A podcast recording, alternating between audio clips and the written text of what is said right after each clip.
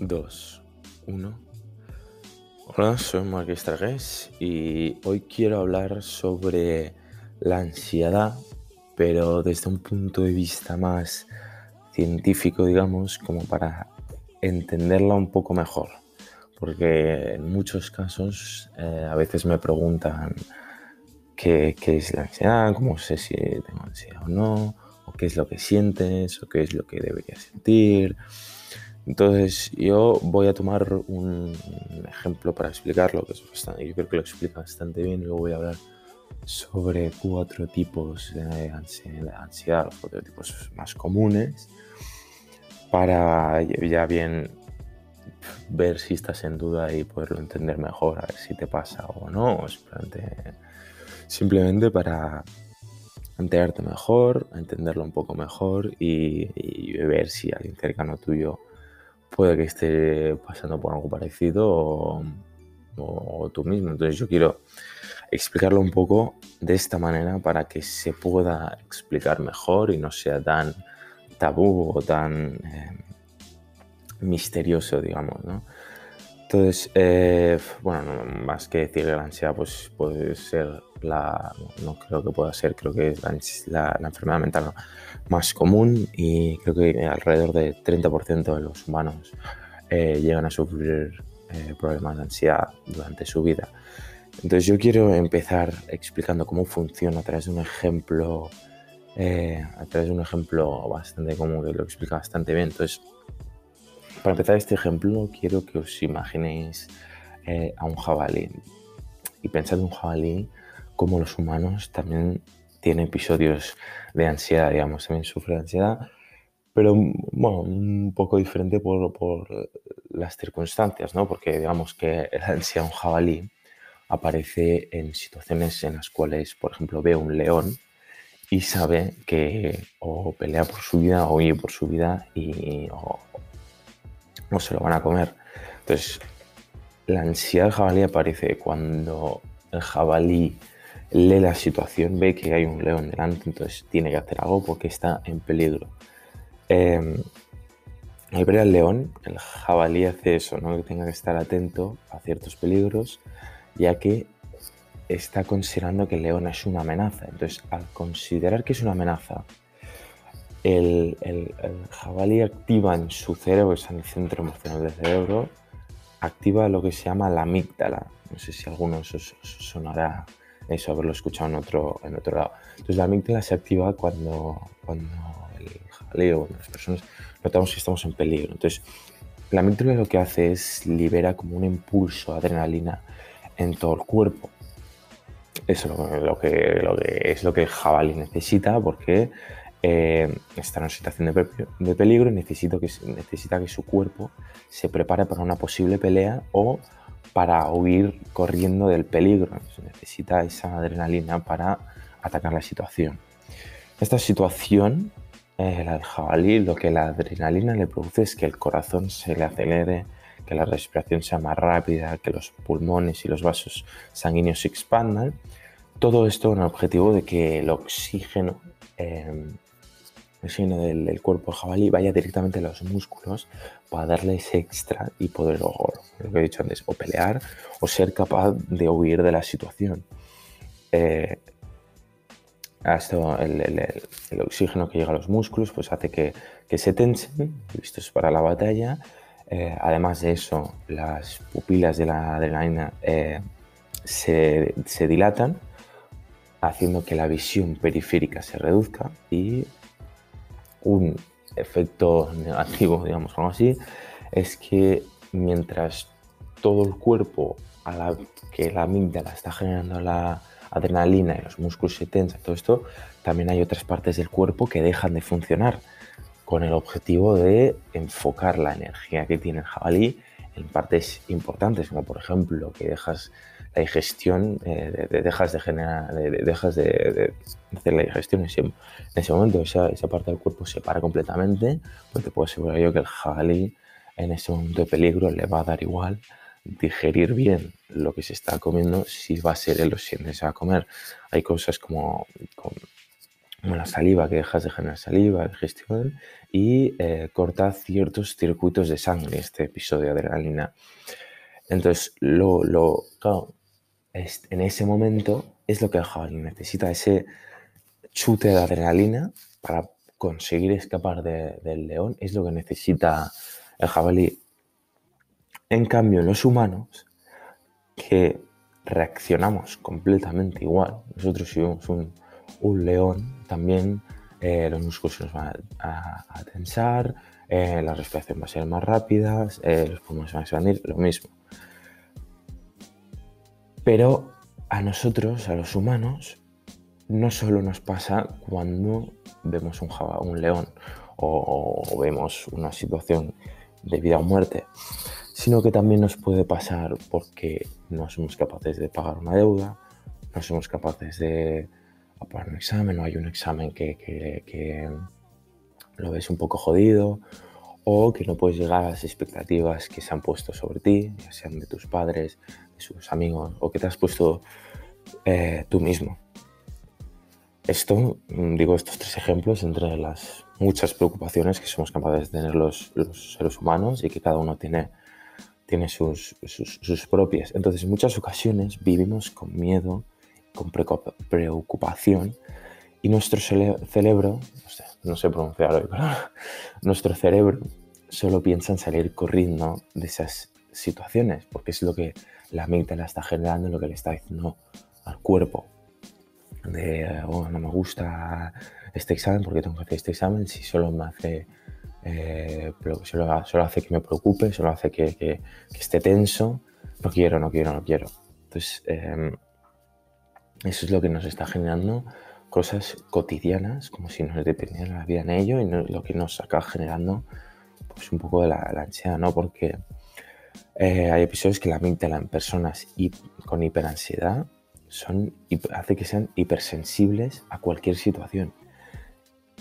Que, que, hace que identifiquen amenazas constantemente y desatando esa sensación de adrenalina, la cual no es buena vivir constantemente en, esa situación de, adrenalina. Por eso mucha gente que a lo mejor sufre ansiedad tiene dolores de, de, problemas de digestión, eh, se le seca mucho la boca, etcétera, porque claro, no estás, no estás al, al, 100%, está, tu cuerpo está pendiente de otra cosa, los músculos tensos y tal. Y también por una pausa para decir que muchas ocasiones que a lo mejor os dicen haz deporte si lo estás pasando mal, no sé qué, es por eso, porque como llega tanto oxígeno a los músculos, estás tan tenso al hacer deporte, libera esa tensión o eh, haces que o sea, eh, aprovechas esa situación para pues, beneficiarte físicamente, haciendo deporte, levantando pesas, yendo a correr, etcétera, ¿no?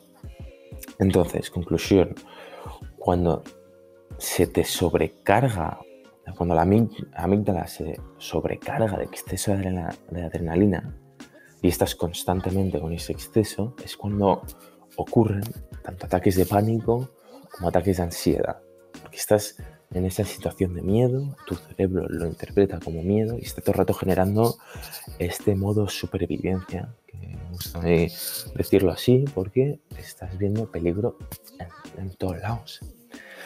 Y bueno, cuando empiezas a sufrir estos episodios de ansiedad y cuando llegas a decir, pues tengo problemas de ansiedad sufro ansiedad, no sé qué, es cuando estos episodios son parte de tu día a día, de toda tu vida, cuando ya no, más o menos sí, se podría decir que has perdido el control de, lo que es el peligro constante y lo interpretas todo como una amenaza y de tanto vivir en adrenalina, en ataques de ansiedad, pues es cuando acabas sufriendo ansiedad, cuando toma parte de tu vida.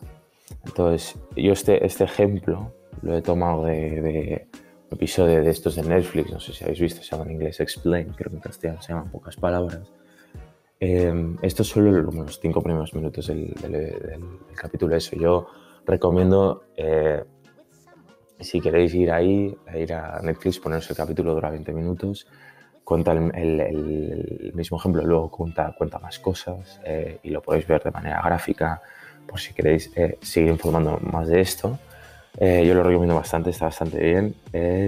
ir a acabar, quería mencionar luego los cuatro tipos de ansiedad, que son los, los, cuatro tipos, diferentes tipos de miedo y cómo nos afectan en, el cerebro estar frente a esos miedos. El, primero de todo es el que se llama catastrofismo, que es el miedo que te hace pensar de que algo muy malo va a pasar. Eh, no, tiene, no tiene por qué venir de nada, sí puede venir de, cosas, a lo mejor dices, me ha pasado esto, entonces ahora va a pasar algo peor, que no sé qué, estoy completamente en, tensión porque estás a la espera de que algo malo te acabe pasando. Dentro del catastrofismo viene uno que, que puede ser algo más común, que es la ansiedad por separación, que viene siendo el miedo a estar separado de los seres queridos. Algo malo tiene que pasar, pues a lo mejor si no estás cerca de tus padres, de tu abuela o de algún amigo, dices, ostras, no he oído nada de él, algo, algo malo seguro que le pasa. Em, esto no sé si es común en, algunas madres o algo, de que te dicen que le envíes un mensaje a llegar a casa o no sé qué, igual te olvidas y más, más tarde. En algunos casos está bien que, gente se preocupe por ti, pero al, no decirle nada o algo así te has preocupado, ya se están imaginando el fin del mundo. Entonces eso es el catastrofismo, de que, que sin saber o algo, porque se están esperando algo, y, no lo ven, no, no, lo saben, no lo tienen todo muy claro y, se, ya se está imaginando el peor de los casos. Dentro del catastrofismo, aparte de ansiedad por separación, también incluye las fobias. Por ejemplo, la aracnofobia, la claustrofobia y todos estos, eh, este tipo de fobia. Entonces, si tú sabes que, que, sufres algún tipo de fobia, pues tu tipo de ansiedad, digamos, es catastrofismo. Y algo que creo que no mencioné al principio es pues cada tipo de ansiedad afecta diferente al cuerpo y a la manera de percibir las cosas y el miedo. El segundo tipo es miedo a la evaluación, que incluye el tipo de ansiedad más común, que es la ansiedad social, social anxiety, que esto se escucha mucho en los jóvenes, en el colegio, en la universidad, porque es el miedo a ser observado, juzgado y criticado constantemente. El, el hecho de que no llegas a las expectativas, de que eh, quieres ser algo mejor de lo que eres, porque quieres llegar a ser esto, no sé qué, no, no, estás muy bien con, con, cómo eres tú porque quieres ser otra cosa. Bueno, pues esto eh, a todos nos ha pasado de, de, alguna manera u otra, yo creo, eh, sea pequeño o malo, porque sí que hay mucha presión pues, en, los adolescentes y todo esto, pues esto caería dentro del miedo a la evaluación. Y dentro de este ansiedad también incluye el mutismo selectivo, que es la, capacidad de que a lo mejor en ciertos entornos sociales no estás muy cómodo o, tal, y, te sale una incapacidad de hablar en esas situaciones, eh, ya sea porque pues a lo mejor estás con, un superior que es impresionar o, que te tiene mucha presión encima, entonces de tanta presión que tú te pones, eh, te sientes incapaz de hablar o de hablar en ciertos momentos, eh, pues esto cae dentro de la ansiedad social. También, ahora que se me acaba de ocurrir, eh, a lo mejor si te cuesta mucho hablar en clases, por este miedo a el que dirán, el, la, crítica social básicamente, pues está muy relacionado al no soy capaz de hablar, me, quedo, me quedo mudo.